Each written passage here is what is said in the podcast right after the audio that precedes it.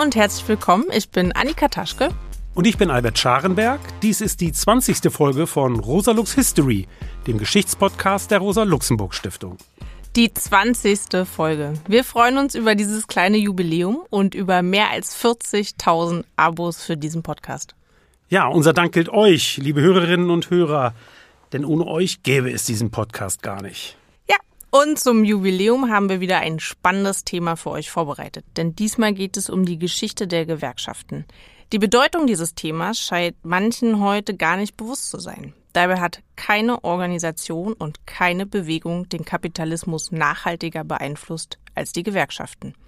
Ohne die massenhafte Organisierung der Arbeiterinnen und die vielen entbehrungsreich geführten Arbeitskämpfe würden wir alle wohl immer noch 80 Stunden die Woche für Hungerlöhne arbeiten.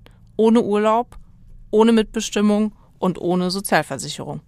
Als Selbstorganisation der abhängig Beschäftigten sind die Gewerkschaften bis heute das wichtigste Instrument zur Interessenvertretung der Arbeiterklasse. Gibt es gerade angesichts der sich aktuell so dramatisch zuspitzenden sozialen Ungleichheit einen besseren Grund, ihre historische Entstehung und Entwicklung in den Blick zu nehmen? Schließlich wusste schon Karl Marx, ich zitiere, die Befreiung der Arbeiterklasse muss das Werk der Arbeiterklasse selbst sein. Dazu haben wir wieder drei interessante GesprächspartnerInnen eingeladen, nämlich den Leiter des Karl-Marx-Hauses in Trier, Dr. Jürgen Schmidt, die Historikerin Dr. Jule Ems und den Marburger Gewerkschaftsforscher Professor Frank Deppe. Historisch betrachtet sind Gewerkschaften ein vergleichsweise junges Phänomen. Zwar waren Handwerker bereits seit dem Mittelalter in Zünften organisiert, aber dabei handelte es sich um ständische Körperschaften und nicht um moderne Interessenvertretungen abhängig Beschäftigter. Diese entstehen erst mit dem Kapitalismus, der sich in England im späten 18. Jahrhundert und in Kontinentaleuropa ein paar Jahrzehnte später zu formieren beginnt. Denn mit dem Aufstieg der Bourgeoisie, der Klasse der Kapitalisten, schafft der Kapitalismus auch die Arbeiterklasse.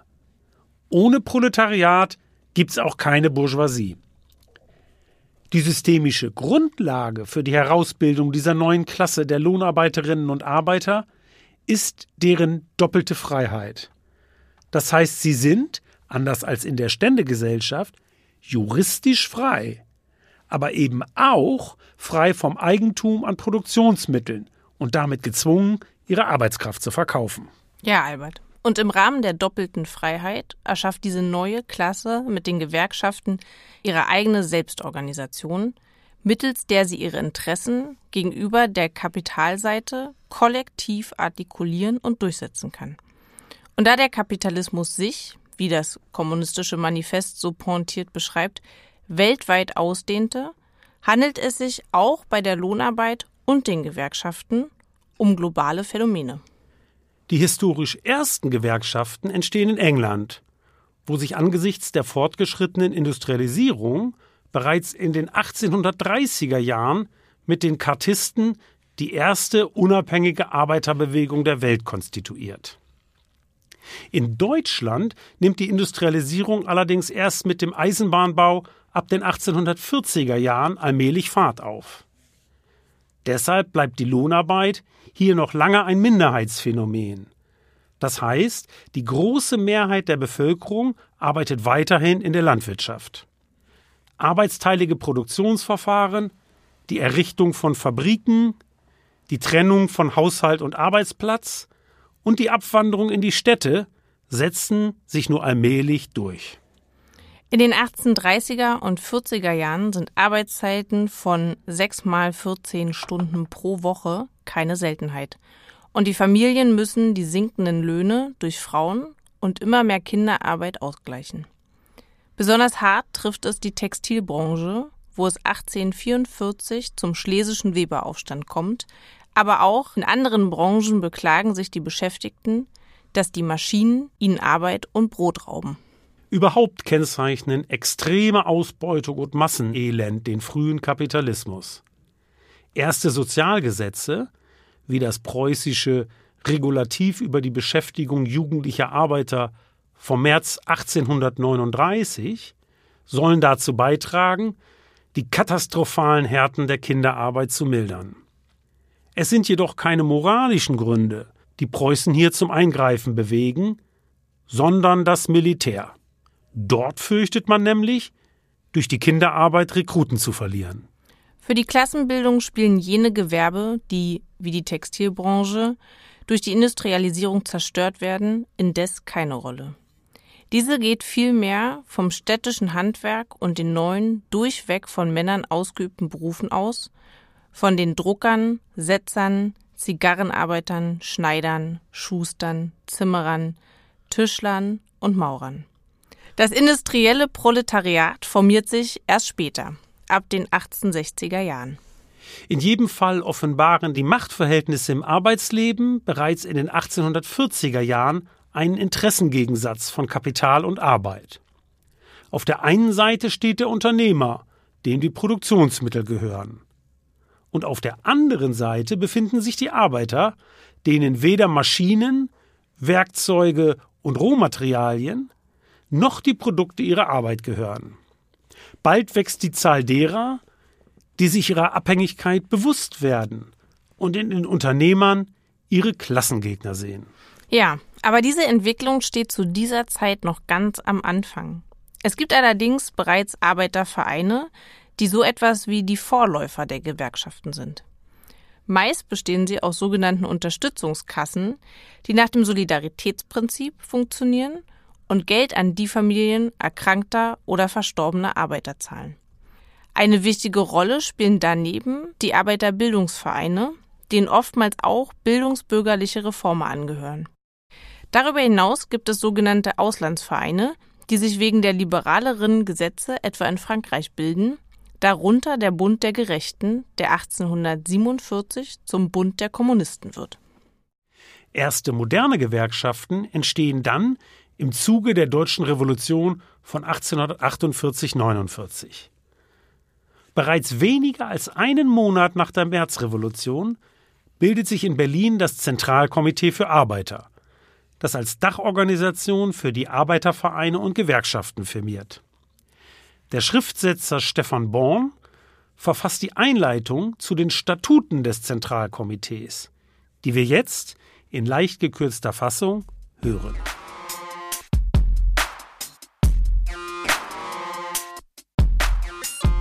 Einleitung zu den Statuten des Berliner Zentralkomitees für Arbeiter von Stefan Born.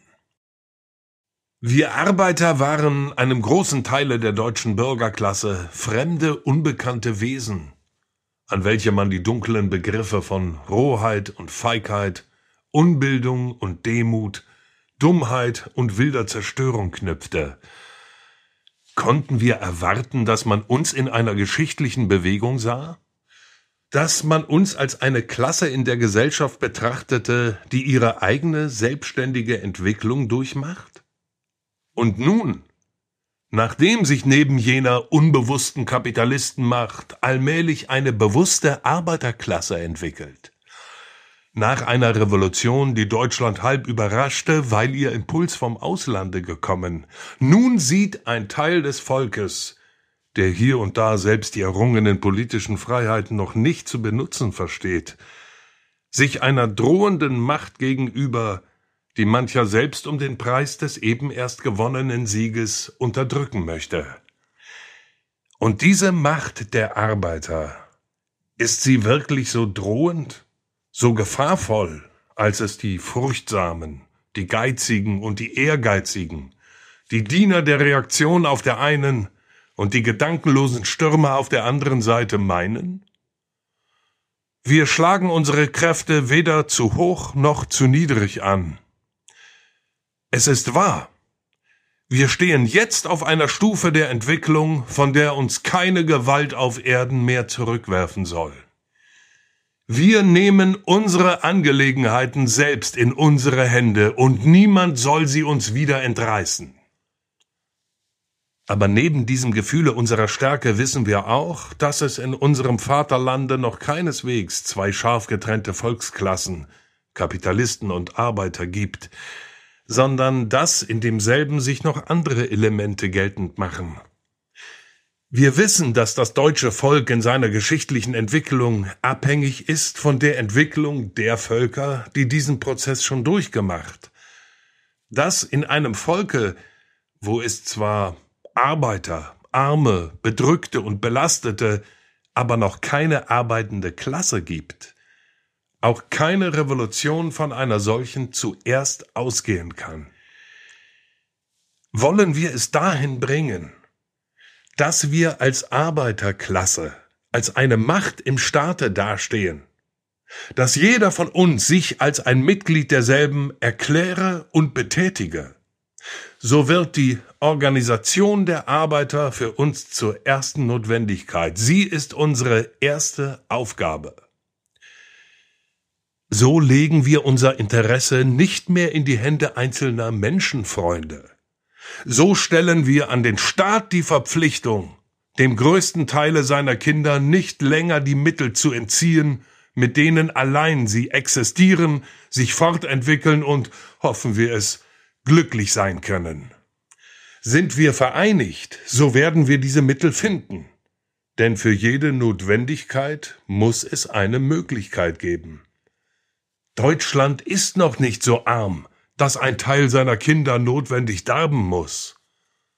Wir, die wir zu denen gehören, die in Not und Entbehrung groß geworden, wir werden unseren Brüdern Hilfe bringen.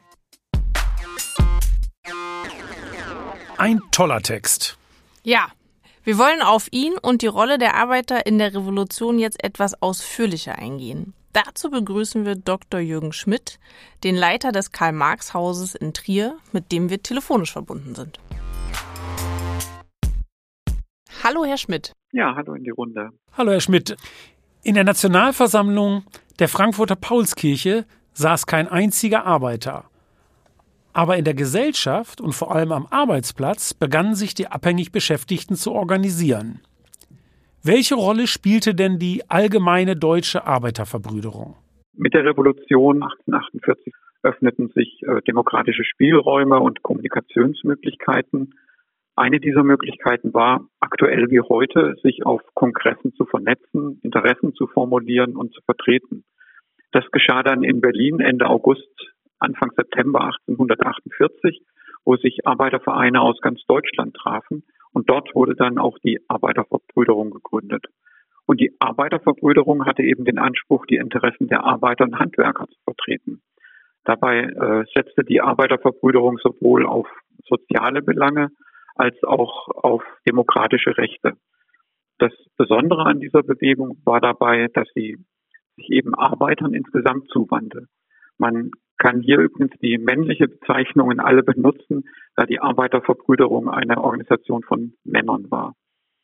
Es war also ein bewusster Bruch mit bisherigen Traditionen, sich als Arbeiter zusammenzuschließen, denn bis dahin hatten sich Handwerker getrennt nach ihren Berufen vereinigt und Interessen artikuliert. Von daher schuf die Arbeiterverbrüderung eine Voraussetzung für ein Arbeiterbewusstsein und gab dem Begriff des Arbeiters auch Würde und Respekt. In der Zeitung der Arbeiterverbrüderung beispielsweise findet man sehr wohl Artikel, die auf die Ausbeutung der Arbeiter aufmerksam machen und sich vom Sturz der Monarchie auch, wie es hieß, den Sturz des Kapitals erhofften. Von daher insgesamt gesehen war die Arbeiterverbrüderung gewissermaßen, um heutige Begriffe zu benutzen, eine außerparlamentarische Organisation der Arbeiterbewegung und eine zivilgesellschaftliche Bewegung. Vielen Dank. Stefan Born erklärt in der von ihm verfassten Einleitung zu den Statuten des Berliner Zentralkomitees für Arbeiter, dass es 1848 zwar Arbeiter, Arme und Bedürftige, aber noch keine arbeitende Klasse gab. Wann konstituiert sich denn Ihres Erachtens nach die Arbeiterklasse in Deutschland? Ja, es kommt natürlich ganz stark darauf an, welchen Klassenbegriff man zugrunde legen will. Von Karl Marx leitete sich ein Verständnis ab, vereinfacht gesprochen, dass es zunächst einer sozialen Klasse bedurfte. In ihr entwickelten sich gemeinsame Haltungen, Anschauungen, die ganz stark aus der Welt der Arbeit, den Erfahrungen am Arbeitsplatz mit ihren Ausbeutungsverhältnissen abgeleitet wurden. Und erst aus einer solchen sozialen Klasse heraus entstand dann die Möglichkeit zur Bildung einer politischen Klasse in Form von Organisationen. Das ist also durchaus etwas, was Stefan Born in dem Zitat vorhin ja auch erwähnte. Nur stellt er eben diese Organisationsfähigkeit in den Vordergrund. Neuere Forschungen dagegen betonen zum einen sehr viel stärker kulturelle Praktiken, um Klassenbildungsprozesse zu beschreiben.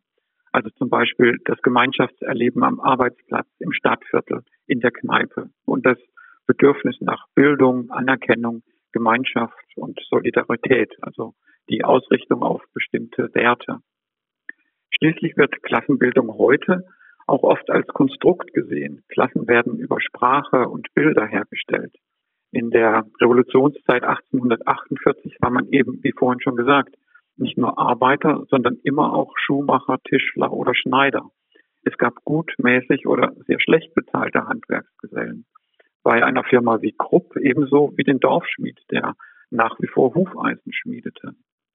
Nimmt man all diese vielfältigen Aspekte zusammen, kann man sagen, dass die Konstituierung der Arbeiterklasse nie wirklich abgeschlossen war, sondern stets im Fluss. Mit der Gründung von sozialdemokratischen und sozialistischen Arbeiterparteien in den 1860er Jahren erreicht diese politische Klassenbildung dann eine neue Stufe. Von einer besonderen starken Ausprägung können wir für Deutschland sicherlich für die Zeit des Kaiserreichs sprechen. Hier fließen zahlreiche Aspekte dann zusammen. Zum ersten traf ein, trat ein Obrigkeitsstaat auf, der die politische Arbeiterbewegung verfolgte und damit umso enger zusammenschweißte. Zum Zweiten weist die Zeit der Hochindustrialisierung. Arbeiter arbeiteten einerseits unter kapitalistischen Bedingungen, andererseits hatten sie sich im Vergleich zur ersten Hälfte des 19. Jahrhunderts schon wesentlich stärker politisch und gewerkschaftlich organisiert. Drittens ließ sich so der Gegensatz zwischen Kapital und Arbeit sehr bewusst sprachlich und auch ideologisch zum Ausdruck bringen. Schließlich war diese Zeit sehr stark von einem Arbeitermilieu geprägt, in dem all die erwähnten Werte, Praktiken, soziale Gemeinsamkeiten und politische Orientierungen sich verbanden und Macht und Einfluss ausstrahlten. Aber wie gesagt, diese Klassenbildung war nie abgeschlossen, auch nicht in dieser Hochphase des Deutschen Kaiserreichs. Noch umfasste sie die Arbeiterschaft als Ganzes. Mhm. Ja, vielen Dank. Das ist spannend und ich kann da eigentlich direkt mit einer weiteren Frage anknüpfen, Herr Schmidt. Zur Zeit der 48er Revolution traten ja selbst Marx und Engels für ein Bündnis der Sozialisten mit den Demokraten ein. Könnte man das vielleicht so formulieren, dass die Arbeiterbewegung zu dieser Zeit eher als linker Flügel der demokratischen Revolution zu betrachten ist? Also für die Mehrheit der in der Revolution aktiven Arbeiter würde ich das sofort bejahen. Also zwar gab es zu dem liberalen Bürgertum, gerade was soziale Belange und soziale Forderungen betraf, klare Grenzen und Bruchstellen der Zusammenarbeit. Und aus Perspektive des Bürgertums und bürgerlichen Organisationen ging ohne Frage die Angst vor dem roten Gespenst und einer roten Revolution um. Doch aus Sicht der Arbeiterbewegung war die Arbeiterbewegung in der Tat eher so etwas, wie Sie gemeint haben, der linke Flügel der demokratischen Revolution die auf Gleichheit, auf Gerechtigkeit und eben auf Solidarität setzte. Ja, super spannend. Vielen, vielen Dank. Vielen Dank. Ja, gerne. Das Scheitern der demokratischen Revolution an der wiedererstarkten fürstlichen Konterrevolution markiert auch eine Niederlage der jungen Gewerkschaftsbewegung. Versammlungs- und Vereinsfreiheit, Koalitions- und Streikrecht werden aufgehoben. Die Arbeiterorganisation verboten und ihre Anführer verfolgt. In drei der kommenden vier Jahrzehnte sind fast alle gewerkschaftlichen Aktivitäten gesetzlich verboten. Es kommt dennoch zu ersten großen Arbeitskämpfen. So streiken 1865 mehrere hundert Leipziger Buchdrucker zehn Wochen lang. Im selben Jahr wird, ebenfalls in Leipzig, mit dem Allgemeinen Deutschen Zigarrenarbeiterverein die erste zentral organisierte Gewerkschaft in Deutschland ins Leben gerufen. Es folgen nationale Gewerkschaften der Buchdrucker, Schneider, Holz-, Berg- und Hüttenarbeiter. 1869-70 kommt es dann zum ersten Massenstreik tausender Bergarbeiter in Niederschlesien. Nach der Relegalisierung der Gewerkschaften kommt es zu einer regelrechten Streikwelle. Allein zwischen 1869 und 73 gibt es rund 1000 Arbeitskämpfe. Neu ist, dass sie während einer wirtschaftlichen Aufschwungphase stattfinden, was dazu führt, dass sie offensiver ausgerichtet und erfolgreicher sind als frühere Streiks. So setzten die Berliner Maurer 1871 den Zehn-Stunden-Tag durch. Zwei Jahre später wird mit dem allgemeinen deutschen Buchdruckertarif der erste nationale Tarifvertrag, also eine verbindliche Vereinbarung über Löhne und Arbeitsbedingungen, eingeführt.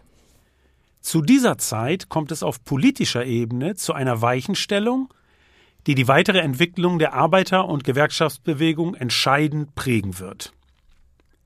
Denn das Bürgertum arrangiert sich in den 1860er Jahren allmählich mit seiner Niederlage in der 48er Revolution und setzt auf eine Verständigung mit der Obrigkeit. Dadurch kommt es zur sogenannten Trennung der proletarischen von der bürgerlichen Demokratie. In Wirklichkeit handelt es sich dabei allerdings um, wie Jürgen Kocker schreibt, Zitat, die Ersetzung der letzteren durch die erstere. Denn in der Tat blieb ja von einer eigenständigen bürgerlich-demokratischen Bewegung nach der Bismarckschen Reichsgründung nicht mehr viel übrig. Damit wird auch die von Marx und Engels verfochtene Strategie eines Zusammengehens der Sozialisten mit den Demokraten zusehends obsolet. Als sich abzuzeichnen beginnt, dass das Bürgertum in Deutschland keine revolutionäre Kraft mehr ist, werden die ersten Arbeiterparteien gegründet. Den Anfang machen 1863 Ferdinand Lassalle und der Allgemeine Deutsche Arbeiterverein, deren Agitation sich vor allem gegen die Liberalen richtet. 1869 folgt die von August Bebel und Wilhelm Liebknecht geführte, stärker klassenkämpferische Sozialdemokratische Arbeiterpartei, die sich der ersten Internationale anschließt. 1875 vereinigen sich die beiden dann zur Sozialistischen Arbeiterpartei Deutschlands, die später in SPD umgenannt wird. Zu dieser Zeit konkurrieren die Liberalen, die einen Interessenausgleich zwischen Kapital und Arbeit anstreben, und die Sozialisten, die auf Klassenkampf setzen, um die Gunst der Arbeiter. Die Liberalen folgen dem Vorbild der englischen Trade Unions und wollen die Interessen ihrer Mitglieder auf gesetzlichem Wege durchsetzen. 1868 werden die nach ihren Gründern benannten Hirsch-Dunkerschen Gewerkvereine gegründet, die zu dieser Zeit noch ähnlich stark sind wie die sozialistischen sogenannten freien Gewerkschaften. Durch die politische Entwicklung geraten sie allerdings immer mehr ins Hintertreffen. Auf dem Höhepunkt ihrer Entwicklung im Jahr 1910 haben die Gewerkvereine lediglich 122.000 Mitglieder gegenüber zweieinhalb Millionen der freien Gewerkschaften. Die liberalen und sozialistischen Gewerkschaften sind sogenannte Richtungsgewerkschaften. Das heißt, sie stehen einer weltanschaulichen bzw. politischen Richtung nahe. Außerdem gibt es die christlichen Gewerkschaften, die sich auf die christliche Soziallehre berufen und vom Sozialismus der freien Gewerkschaften abgrenzen. Aufgrund interner Widerstände bleiben diese wenig kämpferischen Gewerkschaften aber, von katholischen Hochbogen abgesehen, eine Randerscheinung. Hinzu kommt noch eine aus dem sogenannten Lokalismus entstehende anarchistische Strömung. Anders als in Südeuropa bleibt der Einfluss der Anarchisten auf die Gewerkschaftsbewegung in Deutschland aber trotz prominenter Anführer wie Johann Most und später Rudolf Rocker, gering.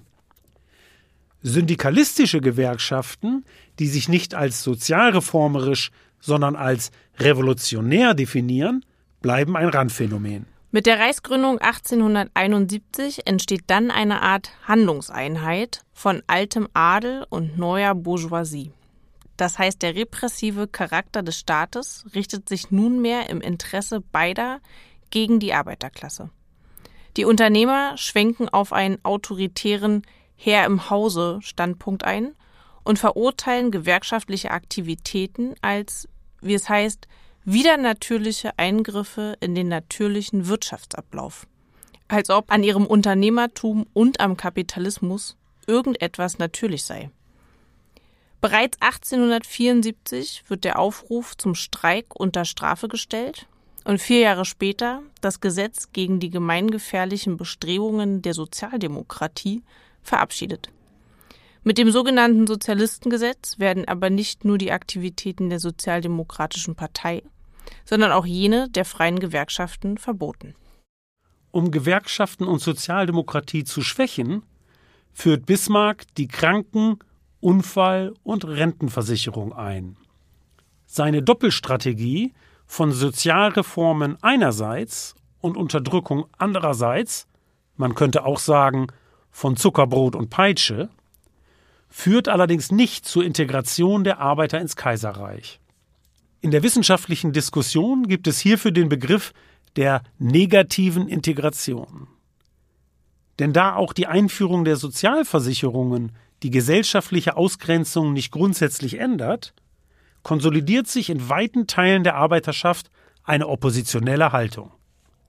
Man integriert sich nicht in die Gesellschaft, sondern in und durch die sub- oder gegenkulturellen Vereine der Arbeiterklasse, die vom Arbeitersport über Bildungs- bis hin zu Geselligkeitsvereinen reichen. Das waren echte Massenorganisationen. Stimmt, aber in der Praxis organisieren sich in den Gewerkschaften vor allem qualifizierte Fabrikarbeiter und Gesellen. Die Ungelernten bleiben schwer zu gewinnen, während die Berufe mit dem höchsten Löhnen zunächst noch eine Domäne der Liberalen bleiben. Die Frage, in welchem Maße die organisierten und nicht zuletzt auch die unorganisierten Arbeiterinnen sich als Teil einer oppositionellen Gegenkultur definierten, ist deshalb umstritten. Dies gilt gerade für die Zeit nach der Aufhebung des Sozialistengesetzes, als 1890 mit der Generalkommission der Gewerkschaften Deutschlands ein Dachverband gebildet wird. Organisationspolitisch jedenfalls markieren die letzten zwei Jahrzehnte des Kaiserreichs den Durchbruch für die freien Gewerkschaften. Ihr Erfolg lässt sich auch an den steigenden Löhnen und sinkenden Arbeitszeiten ablesen. Auch wenn du eingangs bereits darauf hingewiesen hast, Annika, man kann gar nicht oft genug betonen, dass all diese Konzessionen den Unternehmern abgerungen werden mussten. Dennoch, oder vielleicht auch gerade wegen dieser Erfolge, drehen sich die großen theoretischen Debatten, die innerhalb der internationalen Arbeiterbewegung geführt werden, mehr oder weniger direkt um die Frage, ob man die Stellung der Arbeiterschaft in der Gesellschaft durch Reformen verbessern könne und solle, oder ob dies nur durch einen Umsturz der Ordnung möglich sei. Kurz Reform oder Revolution. Im allgemeinen Verständnis der Arbeiterbewegung gehören zu dieser Zeit Reformarbeit und revolutionäre Zielsetzung zwar irgendwie zusammen. Das konkrete Verhältnis bleibt jedoch ausgesprochen vage und kontrovers. In den Diskussionen über die Ziele zählen die meisten Gewerkschaftsführer zu den sogenannten Praktizisten, die einen Alltagspragmatismus ohne große theoretische Diskurse und ohne langfristige politische Perspektive vertreten. Wie der Begriff bereits indiziert, hat das ganz praktische Gründe. Denn die Gewerkschaften kümmern sich in erster Linie um die unmittelbaren Anliegen der Arbeiterschaft. Löhne, Arbeitszeiten, Tarifverträge und dergleichen. Dieser pragmatische Ansatz stößt bei den Radikalen innerhalb der internationalen Arbeiterbewegung immer wieder auf Kritik. Sie werfen führenden Gewerkschaftern vor, ihren Frieden mit dem Kapitalismus gemacht und das revolutionäre Ziel aus den Augen verloren zu haben. Das zeigt sich dann pointiert in der durch die russische Revolution von 1905 ausgelösten Massenstreikdebatte. In ihr geht es um die Frage, ob der politische Massenstreik auch ein Instrument der Gewerkschaften sein kann, um politische Veränderungen zu erzwingen. Prominenteste Befürworterin dieser Position ist Rosa Luxemburg, die schon im sogenannten Revisionismusstreit als Vertreterin der radikalen Linken agiert und sich gegen Eduard Bernstein gestellt hatte, der für eine demokratisch-sozialistische Reformpolitik plädierte. Für Luxemburg ist der Massenstreik, Zitat, die Erscheinungsform des proletarischen Kampfes in der Revolution. Ihr Gegenpol in der Debatte sind die Gewerkschaften, die den Massenstreik ganz überwiegend ablehnen, da sie staatliche Repressionen fürchten und ihre mühsam aufgebauten Organisationen schützen wollen. 1906 kommt es auf dem Mannheimer Parteitag der SPD zum offenen Streit. Anlass ist die Frage, ob der Massenstreik im Kampf um das allgemeine Wahlrecht in Preußen, wo noch das Dreiklassenwahlrecht gilt, eingesetzt werden könne. Während August Bebel für die Partei eine politische Richtlinienkompetenz gegenüber den Gewerkschaften beansprucht, weist Karl der Vorsitzende der Generalkommission der Gewerkschaften, diesen Anspruch zurück.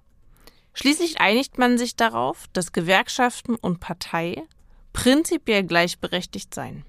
Damit ist die Unabhängigkeit der Gewerkschaften festgeschrieben. Der wachsende Widerspruch zwischen der reformerischen Kleinarbeit im Tagesgeschäft und dem langfristigen Ziel der sozialistischen Revolution wird immer wieder theoretisch zu vermitteln gesucht. Am bekanntesten ist hier Karl Kautskys Wort, die Sozialdemokratie sei, wie er es nennt, eine revolutionäre, aber keine Revolution machende Partei. Anders gesagt, die meisten Sozialdemokraten gehen davon aus, dass es schließlich schon zum großen Kladderadatsch kommen werde, lehnen das Ansinnen, die Revolution selbst aktiv herbeizuführen, aber ab. Lenins Kritik hieran erweist sich als besonders wirkmächtig. Er bezeichnet die reformorientierte Vertretung von Arbeiterinteressen, wie sie insbesondere in der britischen Gewerkschaftsbewegung vorherrscht, als Trade Unionismus. Dieser Trade Unionismus entspreche dem spontanen Streben der Arbeiterklasse. Trade Unionistisch seien aber auch jene Arbeiterparteien, die, wie die Labour Party, von einer Arbeiteraristokratie kontrolliert und auf nur Gewerkschaftlerei beschränkt seien. Ganz genau, Annika. Man kann unschwer erkennen, dass Lenin, anders als Kautsky und die Mehrheit in der SPD, einen Trennstrich zieht zwischen Reform und Revolution beziehungsweise zwischen reformistischen Gewerkschaften und revolutionärer Partei.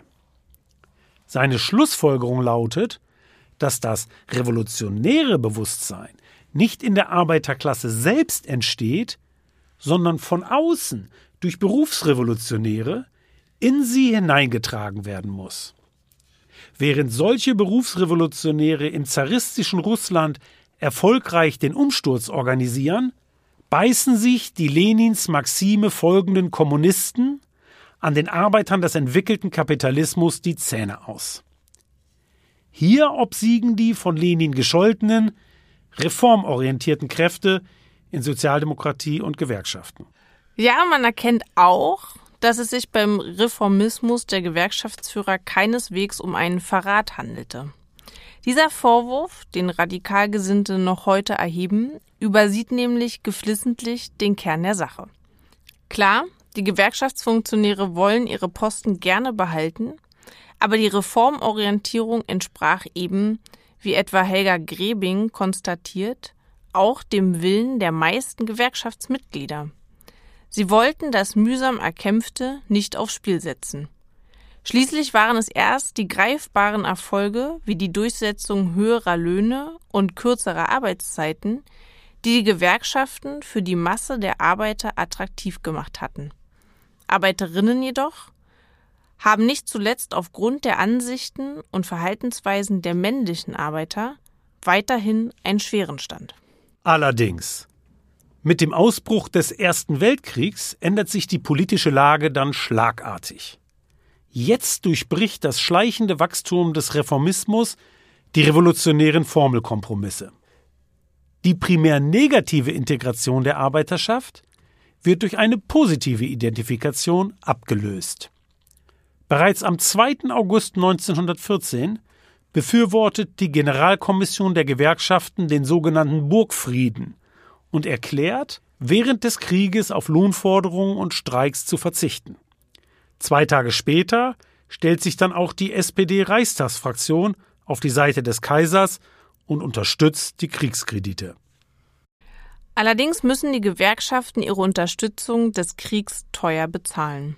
Denn durch das sogenannte Hilfsdienstgesetz, das wichtige Arbeiterrechte für die Dauer des Krieges außer Kraft setzt, werden die Gewerkschaften direkt in das System der Kriegsproduktion eingebunden. In der Folge sinken die Mitgliederzahlen dramatisch. Als es dann 1916 zu ersten Hungerunruhen und Streiks kommt, richtet sich der Protest nicht nur gegen die Regierung, sondern auch gegen die Gewerkschaften. Die Kriegsgegner sind zunächst eine kleine, politisch isolierte Minderheit, gerade in den Gewerkschaften. Aber der Widerstand in den eigenen Reihen wächst. Ab 1916 wenden sich aktive Gewerkschafter, vor allem aus dem Metallarbeiterverband, der von Kriegsgegnern gegründeten USPD zu. Mit dem Hunger und der Not nehmen auch die Proteste und Streiks weiter zu. So richtig lösen können sich die Gewerkschaften aus der staatlichen Umklammerung aber erst durch den Ausbruch der Revolution im November 1918. Mit der Novemberrevolution haben wir uns ja bereits in der zwölften Folge von Rosa Lux History befasst. Jetzt wollen wir die Rolle der Gewerkschaften in der Revolution genauer unter die Lupe nehmen. Dazu begrüßen wir unseren zweiten Gast, die Historikerin Dr. Jule Ems, mit der wir telefonisch verbunden sind. Hallo Jule. Hallo. Jule, in den ersten Tagen der Revolution treffen sich Gewerkschaftsführer um Kaligin mit Vertretern der Großindustrie. Bereits am 15. November unterzeichnen beide Seiten ein Abkommen. Was steht denn in dieser Vereinbarung? Also dieses sogenannte Novemberabkommen markiert eine ganz wichtige Zäsur in der Gewerkschaftsbewegung. Ähm, insgesamt umfasst die Vereinbarung 13 Punkte. Fünf davon sind quasi von nachhaltiger Bedeutung. Als erstes werden die Gewerkschaften als Vertretung der Arbeiterschaft als solche anerkannt und werden bei Verhandlungen, wie eben in diesem Fall, auch an den Tisch gebeten. Der zweite wichtige Punkt ist die Anerkennung der Koalitionsfreiheit. Also in dem Moment, wo sich ArbeiterInnen gewerkschaftlich organisieren wollen in ihren Betrieben, ist das kein Grund mehr oder kein rechtlicher Grund mehr, selbige zu entlassen. Der heißt, das heißt, der Handlungsspielraum für Gewerkschaften in und außerhalb der Betriebe erweitert sich massiv die nächsten beiden Punkte sind wichtig für die Verhandlung von industriellen Konflikten, also wenn es darum geht, Arbeitsbedingungen festzulegen. Zum einen einigt man sich auf Kollektivverträge, also daraus gehen dann später die Tarifverträge hervor, und man einigt sich auf die Beibehaltung von Arbeiterausschüssen in Betrieben von mindestens 50 Beschäftigten. Daraus werden dann später die Betriebsräte. Beide Institutionen, Arbeiterausschüsse und Kollektivverträge haben wir schon vor der Novemberrevolution und jetzt einigt man sich quasi darauf, diese Praxis auch in Zukunft beizubehalten. Und der letzte wichtige Punkt, auf den man sich einigt, betrifft eine grundlegende Forderung der Arbeiterbewegung, nämlich die Einführung des Acht-Stunden-Tages bei vollem Lohnausgleich. All diese Punkte, das ist ganz wichtig, ne, sind Resultat der Novemberrevolution, also werden in den Unternehmen abgerungen und dementsprechend auch von Unternehmen später wieder zur Disposition gestellt. All diese Punkte in unterschiedlichem Maße werden also im Laufe der Weimarer Republik dann wieder angegriffen. Das ist ja auch so ein bisschen der entscheidende Punkt. Für die Gewerkschaften erfüllt dieses Abkommen einerseits lang erhobene Forderungen. Andererseits würgen die Gewerkschaftsführer auf diese Weise die Revolution ab, die noch gar nicht richtig begonnen hat. Dass die Konzerne die Revolution fürchten wie der Teufel das Weihwasser, liegt auf der Hand. Warum aber wenden sich die Gewerkschaften gegen die Rätebewegung? Wir haben links von der Sozialdemokratie nochmal eine Reihe von Verbänden, die die Rätebewegung unterstützt. Aber in diesem Kontext genau die sozialdemokratische Gewerkschaft, der Dachverband, der distanziert sich ganz deutlich von der Rätebewegung, beziehungsweise dessen Spitze vor allem. Wenn uns dieses Doppelgespann aus sozialdemokratischer Partei und sozialdemokratischer Gewerkschaft anschauen, dann wird im Kaiserreich bereits deutlich, dass die Gewerkschaften zu einem formorientierten reformistischen Kurs neigen. Also sie unterstützen quasi nicht dieses plötzliche Revolutionsszenario. Das spiegelt sich dann in der Burgfriedenspolitik ganz deutlich wieder und eben dann auch im Verhältnis zur Rätebewegung. Also das ist quasi ein Kurs, der sich ganz deutlich dann durchsetzt oder durchzieht. Wie genau in diesem Novemberabkommen. Ne? Man setzt sich also mit dem Klassengegner zusammen. Man versteht sich als eine gesellschaftliche Stütze, die eben durch Verhandlungen, dann auch durch parlamentarische Mehrheitsverhältnisse schrittweise eine Demokratisierung der wirtschaftlichen und gesellschaftlichen Verhältnisse einleitet. Das hat mit Misstrauen gegenüber politischer Massenmobilisierung zu tun. Also Im Gegensatz zu den Kommunistinnen, beispielsweise den Syndikalistinnen, die so ein Urvertrauen in das Proletariat als historisches Subjekt haben, lehnt die Gewerkschaftsspitze den politischen Massenstreik oder den Generalstreik als solchen ab. Die Rätebewegung ist ihr genau in diesem Sinne auch zu radikal. Sie fürchtet dann eben auch mit Blick auf Russland nach 1917 das absolute Chaos, den Bürgerinnenkrieg. Das ist quasi der eine Beweggrund, warum man sich distanziert. Der andere ist, dass man auf eine andere Strategie setzt, quasi auch schon im Kaiserreich, nämlich auf die Strategie der schrittweisen Transformierung. Die gewerkschaftliche Spitze, das muss man ihr schon noch zugute halten, lehnt den Kapitalismus als solchen durchaus ab. Man möchte ein anderes, ein anderes Gesellschaftssystem. Aber eben nicht durch die, durch die Revolution, sondern durch eine schrittweise Umwandlung. Man setzt also quasi ganz einfach auf ein anderes politisches Pferd. Das äh, leuchtet schon ein. Hinzu kommt, glaube ich, auch noch, dass ja, wenn man sich vorstellt, dass eine Rätebewegung erfolgreich wäre, die Funktion der Gewerkschaften ja auch in Frage steht. Genau. Ähm, Jule, ich habe noch eine Frage, nämlich zu der Forschung, die du noch gemacht hast und auch ganz spannend ist und ja auch ein bisschen andere Teile beleuchtet, nämlich du hast geforscht zur 1919 gegründeten Freien Arbeiterunion und deren syndikalistischen Betriebsarbeit in der Weimarer Republik. Ähm, kannst du uns vielleicht nochmal sagen, wofür diese selbst erklärte revolutionäre Gewerkschaft stand und warum sie sich nicht durchsetzen konnte? Gerne.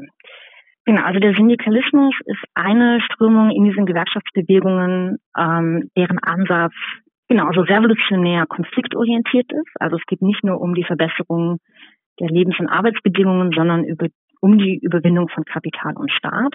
Und die Syndikalistinnen versuchen das auf einem rein betrieblichen Weg. Also durch direkte Aktionen, Arbeitskämpfe und letztlich den Generalstreik und nicht eben über beispielsweise die Partei. Und die Syndikalistinnen versuchen das durch eine stringent basisdemokratische Organisierung. Das heißt, die Mitglieder entscheiden vor Ort, ob und wann sie streiken wollen. Und mit diesem Ansatz ist die FVUD in den ersten Jahren der Weimarer Republik durchaus erfolgreich. Also sie wächst zu einer Massengewerkschaft mit bis zu 150.000 Mitgliedern. Und das ist für so eine kleine linksrevolutionäre Gewerkschaft durchaus sehr viel. Und 23, 24 bricht die FUD zusammen. Und ab dann muss man sich eben die Frage stellen, warum setzen sich die Syndikalistinnen mit ihrem Ansatz nicht weiter durch? Also nach diesem Krisenjahr 1923 mit der Hyperinflation und der Ruhrkrise verlieren alle Verbände jeglicher Couleur massiv an Mitglieder. Also auch die sozialdemokratischen Gewerkschaftsverbände schrumpfen von 8 Millionen Mitglieder auf 4 Millionen. Die FUD trifft es eben auch nochmal sehr viel stärker. Warum ist das so? Hier meint die Forschung vor allem die Resignation der Arbeiterinnen auszumachen. Also die Arbeiterinnen haben gesehen nach 1923, die Gewerkschaften sind nicht in der Lage, den Lebensstandard zu verteidigen, sind nicht in der Lage, bestimmte Errungenschaften der Revolution zu verteidigen, wie beispielsweise den Acht-Stunden-Tag, geschweige denn andere Forderungen aus diesen Revolutionsjahren durchzusetzen. Eine generelle Entpolitisierung sozusagen. Zum Zweiten ist, glaube ich, der Ansatz der FUD nicht besonders attraktiv oder es gelingt ihnen nicht, den attraktiv zu machen. Also dieser Ansatz, der auf diese unmittelbaren Konflikte in den Betrieben setzt. Denn es gibt nun andere Kanäle, um bestimmte Sachen auszuhandeln. Es gibt ein umfassendes ähm, Arbeitsrechtswesen und es gibt die Betriebsräte. Man ist also gar nicht mehr auf diese direkten Aktionen die ganze Zeit angewiesen. Also sie wissen nicht, ob sie an diesen Institutionen vorbei organisieren sollen oder ob sie versuchen, für sich nutzbar zu machen. Sie bieten hier einfach zu wenig an. Sie können nicht erklären, was die direkte Aktion beispielsweise unter diesen veränderten Bedingungen ähm, auch leisten kann oder leisten soll. So, das wären so zwei, zwei Gründe von einer ganzen Reihe von Gründen, warum sich die Syndikalistinnen dann nicht richtig durchsetzen können. Danke, Jule, dass du da warst. Vielen Dank dafür. Mit der Novemberrevolution ist die Entstehung und Etablierung der Gewerkschaften eigentlich abgeschlossen. Aber wir wären nicht Rosa Lux History, wenn wir die jüngere Vergangenheit und die Verbindungen zur Gegenwart auslassen würden, oder Annika? Ja, Albert. Deshalb jetzt in aller Kürze die weitere Entwicklung bis 1945. Nach dem Ersten Weltkrieg wachsen die Gewerkschaften rasant. 1920 verzeichnen allein die freien Gewerkschaften, wie Jule bereits erwähnt hat, rund 8 Millionen Mitglieder. Im März des Jahres kommt es dann zum größten Streik der deutschen Geschichte, nämlich dem Generalstreik gegen den rechtsradikalen Kaputsch. Über 12 Millionen ArbeiterInnen legen die Arbeit nieder. Der nach nur drei Tagen siegreiche Streik wird auch von den konkurrierenden Arbeiterparteien, also von SPD, USPD und KPD, unterstützt. Aber diese Aktionseinheit ist nicht von Dauer. Sozialdemokraten und Kommunisten stehen sich zunehmend unversöhnlich gegenüber. In den letzten Jahren der Weimarer Republik gründen die Kommunisten dann die Revolutionäre Gewerkschaftsopposition, die RGO, die die freien Gewerkschaften massiv unter Feuer nimmt. Damit ist die Gewerkschaftsbewegung noch weiter in sogenannte Richtungsgewerkschaften gespalten, was jedwede Aktionseinheit zusätzlich erschwert. Zudem geraten die Gewerkschaften mit dem Beginn der Weltwirtschaftskrise in die Bredouille. Die explodierende Arbeitslosigkeit und die drastisch sinkende Verhandlungsmacht der Gewerkschaften führen zu hohen Mitgliederverlusten. Dass die freien Gewerkschaften die Regierung Brüning unterstützen, deren Sparkurs die Not der Arbeiterfamilien massiv verschärft, macht die Sache nicht besser. Ein Blick auf die Ergebnisse der Betriebsratswahlen von 1932 zeigt allerdings, dass der Einfluss der NSDAP die ja dem Namen nach eine Arbeiterpartei sein will und sogar eigene nationalsozialistische Betriebszellenorganisationen gegründet hat, in der Arbeiterschaft selbst kurz vor der Machtübertragung noch relativ gering ist. Wir haben ja in der 14. Folge dieses Podcasts gezeigt, dass die Arbeiterinnen und Arbeiter in der Wählerschaft der NSDAP klar unterrepräsentiert waren. Auch wenn das keineswegs bedeutet, die Arbeiterschaft sei immun gegen den Faschismus gewesen. Genau. Im Anschluss an Hitlers Ernennung zum Reichskanzler begehen die freien und christlichen Gewerkschaften dann einen Fehler, der noch weit schlimmer ist als die Unterstützung Brünings. Sie bieten der Hitlerregierung ihre Zusammenarbeit an. Das Regime macht sich diese Anbiederung zunutze und erhebt den 1. Mai zum Tag der nationalen Arbeit. Nur um am Folgetag die Gewerkschaften zu zerschlagen. Ja, das Verhalten nach dem 30. Januar 1933 ist die wohl dunkelste Epoche deutscher Gewerkschaftsgeschichte. Dass die Gewerkschaften sich an die Nazis ranwanzen und praktisch ohne Gegenwehr auflösen lassen, ist wirklich schwer zu begreifen. Allerdings. Am 10. Mai 1933 wird dann die Deutsche Arbeitsfront gegründet, eine Zwangsgemeinschaft von Unternehmen und Belegschaften, die keine gewerkschaftlichen Funktion mehr besitzt. Ja, aber genug davon. Lass uns jetzt den Blick auf die Nachkriegszeit richten, als in allen vier Besatzungszonen wieder Gewerkschaften gegründet werden. In der sowjetisch besetzten Zone findet bereits im Februar 1946 der Gründungskongress des Freien Deutschen Gewerkschaftsbunds statt. Der ursprünglich pluralistisch besetzte Vorstand des FDGB wird bald von der SED dominiert und verfügt nur über geringe gewerkschaftliche Spielräume. In den drei Westzonen wird am 13. Oktober 1949 mit dem Deutschen Gewerkschaftsbund ein neuer Dachverband gegründet und Hans Böckler zum Vorsitzenden gewählt. Im Unterschied zu den deutschen Gewerkschaften vor 1933 und zu jenen in den meisten europäischen Ländern ist der DGB eine Einheits- und keine Richtungsgewerkschaft. Das heißt, unter seinem Dach werden alle Arbeitnehmer gemeinsam organisiert. Die Gründung von Einheitsgewerkschaften in Deutschland und Österreich gilt als eine Schlussfolgerung aus dem Scheitern der Richtungsgewerkschaften 1933. Der DGB sieht sich mit großen Herausforderungen konfrontiert. An der Basis sind sozialistische Gesellschaftsvorstellungen zu dieser Zeit durchaus populär, es sei daran erinnert, dass selbst die neu gegründete CDU sich in ihrem Ahlener Programm von 1947 gegen den Kapitalismus stellt und für eine gemeinwirtschaftliche Ordnung plädiert. Wir wollen uns jetzt in unserem dritten Gespräch mit der frühen Bundesrepublik befassen. Dazu begrüßen wir im Studio Professor Frank Deppe, der seit Jahrzehnten zu Gewerkschaften forscht. Hallo Frank. Hallo. Herzlich willkommen im Studio. Gleich die erste Frage. Zu den wichtigsten Auseinandersetzungen in der frühen Bundesrepublik zählen die Kontroverse um die Europäische Gemeinschaft für Kohle und Stahl und vor allem der Streit um das Betriebsverfassungsgesetz. Wie agieren die Gewerkschaften in diesem Konflikt? Welche Ziele verfolgen sie denn? Es war so, dass die Gewerkschaften immer positiv gegenüber europäischer Integration eingestellt waren. Und da wird es kompliziert und widersprüchlich, führte auch zu Auseinandersetzungen in der SPD äh, KPD sowieso, die gab es damals noch, aber auch zu Auseinandersetzungen in den Gewerkschaften. Der Kalte Krieg tobte. Es gab jetzt vor allem auf amerikanische Initiative, ja, die Bundesrepublik einzubeziehen in ein neu aufzubauendes westliches Verteidigungssystem. Die NATO war 1949 gegründet worden. Und in der Bundesrepublik tobte zu dieser Zeit mehr als äh, um die Montanmitbestimmung der Kampf gegen die Remilitarisierung. Also breite Teile der Gewerkschaften war ihre Grundhaltung aber auch andere Bevölkerungsgruppen. Und die war sehr breit in dieser Zeit. Äh, und die Gründung der Europäischen Gemeinschaft für Kohle und Stahl wurde auch von den Kritikern jetzt betrachtet gewissermaßen einerseits unter dem Gesichtspunkt, äh, die europäische Kohle- und Stahlindustrie und den Bergbau in dieser EGKS zusammengefasst und gemeinsam zu planen, den Wiederaufbau. Es ist eine Schlüsselindustrie, die notwendig ist für den Wiederaufbau nach dem Krieg.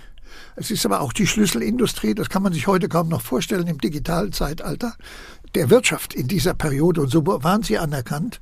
Aber es waren auch die Schlüsselindustrien der Rüstungsindustrie. Da begann die erneute Aufrüstung. Und darüber hat es in Frankreich mehr als in Deutschland heftige Auseinandersetzungen gegeben, weil parallel zur EGKS gab es ja die Projekte einer politischen Union und einer europäischen Verteidigungsgemeinschaft, die Adenauer mit dem französischen Außenminister Schumann schon vereinbart hatte. Und diese Projekte sind in Frankreich gescheitert bis 1954. Und das war die Einsicht der führenden Politiker. Du brauchst die Integration, aber du musst bescheiden beginnen mit ersten Schritten der wirtschaftlichen Integration, also einen gemeinsamen Markt aufbauen und nicht eine gemeinsame Armee. Aber die Europäische Gemeinschaft für Kohle und Stahl gehörte schon früh als eine der Institutionen der europäischen Gemeinschaften dazu. Und die Gewerkschaften haben meistens den stellvertretenden Präsidenten gestellt dieser EGKS. Äh, äh, und da kam natürlich schon die Mitbestimmung in der deutschen Montanwirtschaft zum Tragen, die jetzt, die die Gewerkschaften ja als eines ihrer wichtigsten positiven Erfolge angesehen haben. Und das haben sie auch eingebracht praktisch in die EGKS. 1951 wurde vor dem Betriebsverfassungsgesetz das Mitbestimmungsgesetz, Montanmitbestimmungsgesetz, äh, im Bundestag verabschiedet mit der CDU oder der Mehrheit, sonst wäre die Mehrheit nicht zustande gekommen. Äh, und das war ein Erfolg des DGB, der auch durch die Ankündigung von Kampfmaßnahmen äh, ermöglicht wurde. Und von daher ging es nicht so sehr darum, die neu zu erkämpfen, sondern sie zu verteidigen.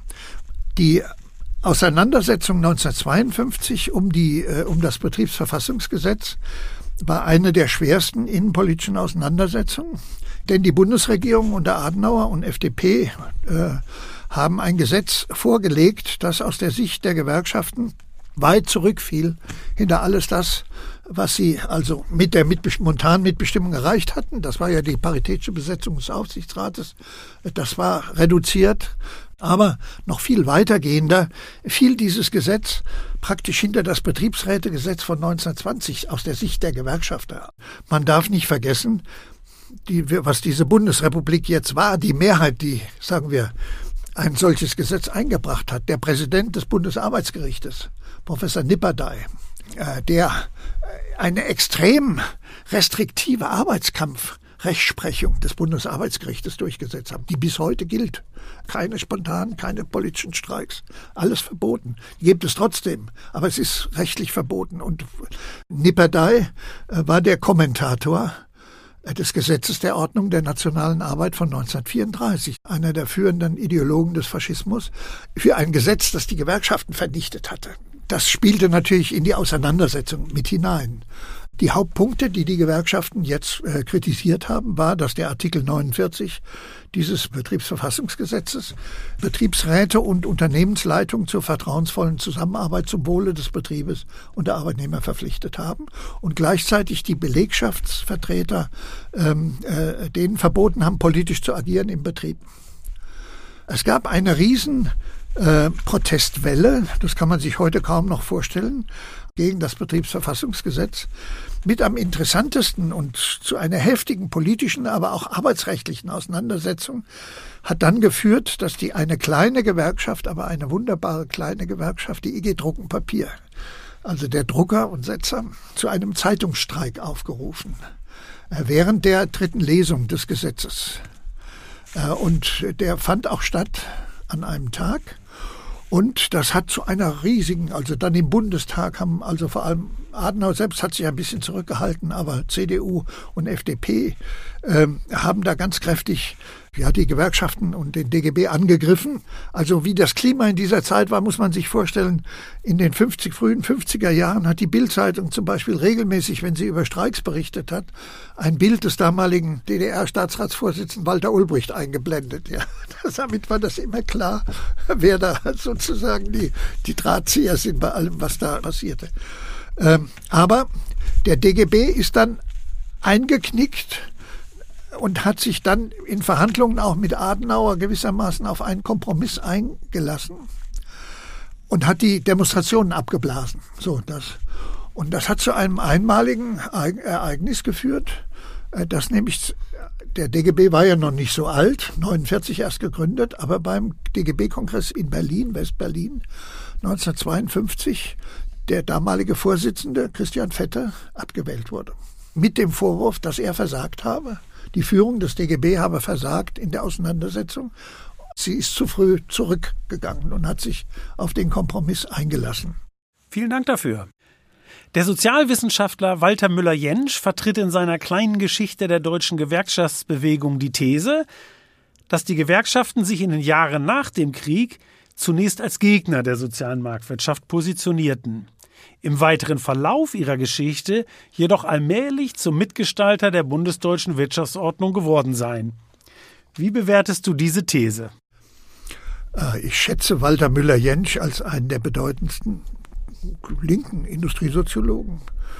Er hat natürlich auch recht mit äh, dieser Behauptung. Nach der verhinderten Neuordnung findet gewissermaßen eine, eine innergewerkschaftliche Diskussion schon relativ früh statt, äh, wo jetzt, ich sage es jetzt mal verkürzt, der rechte Flügel äh, in den Gewerkschaften sagt, jetzt weg von diesen gesellschaftsverändernden Programmen. Wir müssen uns konzentrieren, Pragmatiker, auf die Verbesserung der alltäglichen Dinge. Das ist unser Job. Und auch eine stärkere ideologische Akzeptanz im Kalten Krieg sozusagen äh, der äh, gesellschaftlichen Verhältnisse in der Bundesrepublik.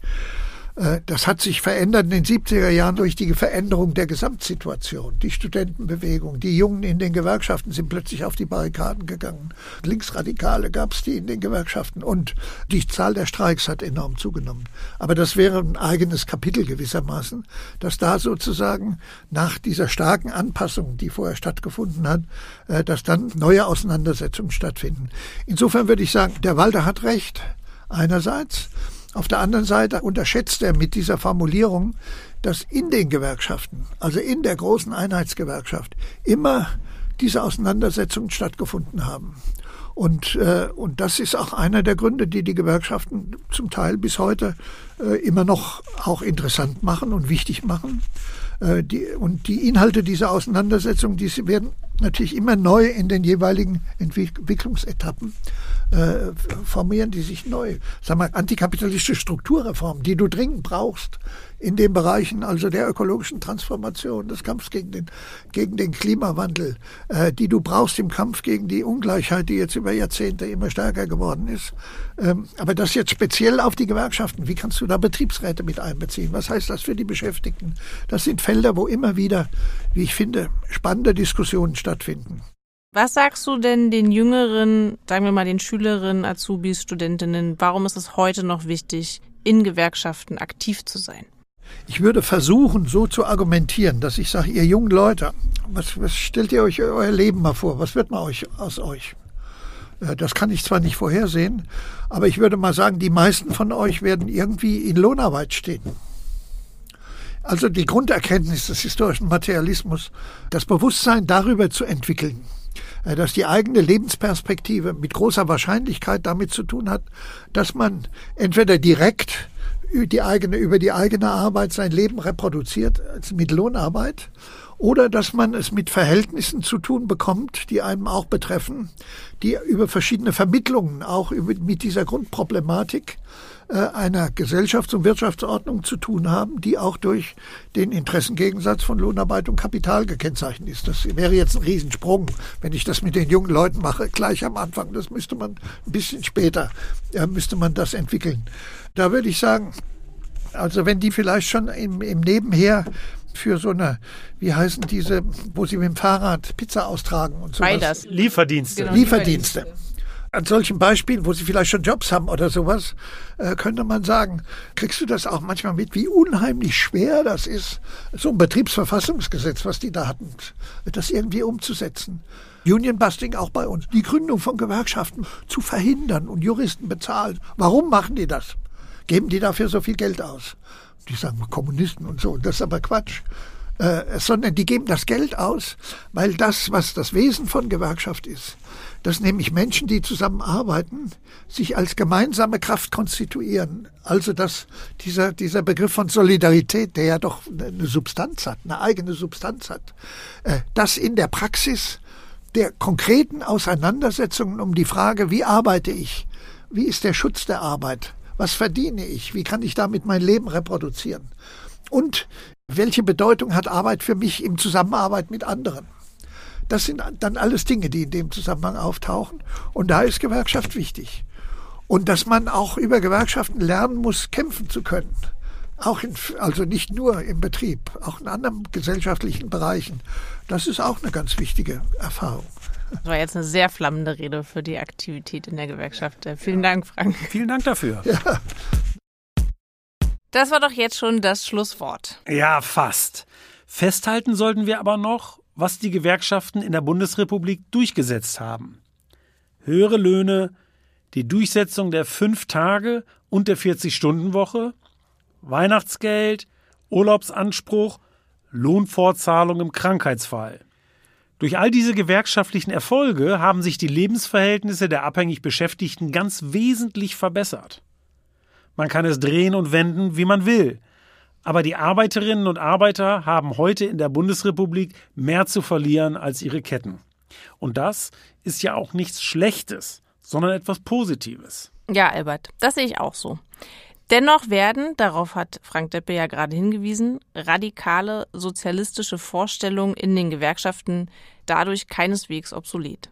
Es gibt ja auch immer wieder linke oppositionelle Gewerkschaftsgruppen, die berechtigte Kritik artikulieren. Etwa, dass die Gewerkschaften zu eng mit Staat und Unternehmen zusammenarbeiteten, beziehungsweise gar mit ihnen in einem kooperatistischen Block zur Modernisierung der Volkswirtschaft vereint seien. Das stimmt.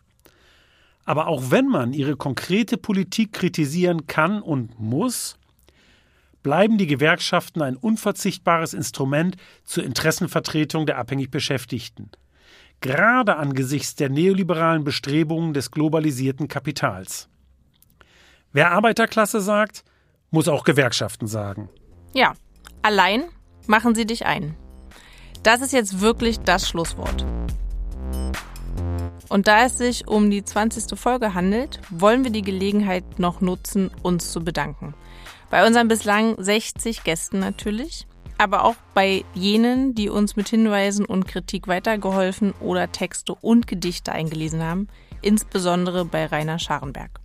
Außerdem geht ein virtueller Blumenstrauß an Tim Schleinitz, Uhu. der für die professionelle Produktion dieses Podcasts verantwortlich zeichnet.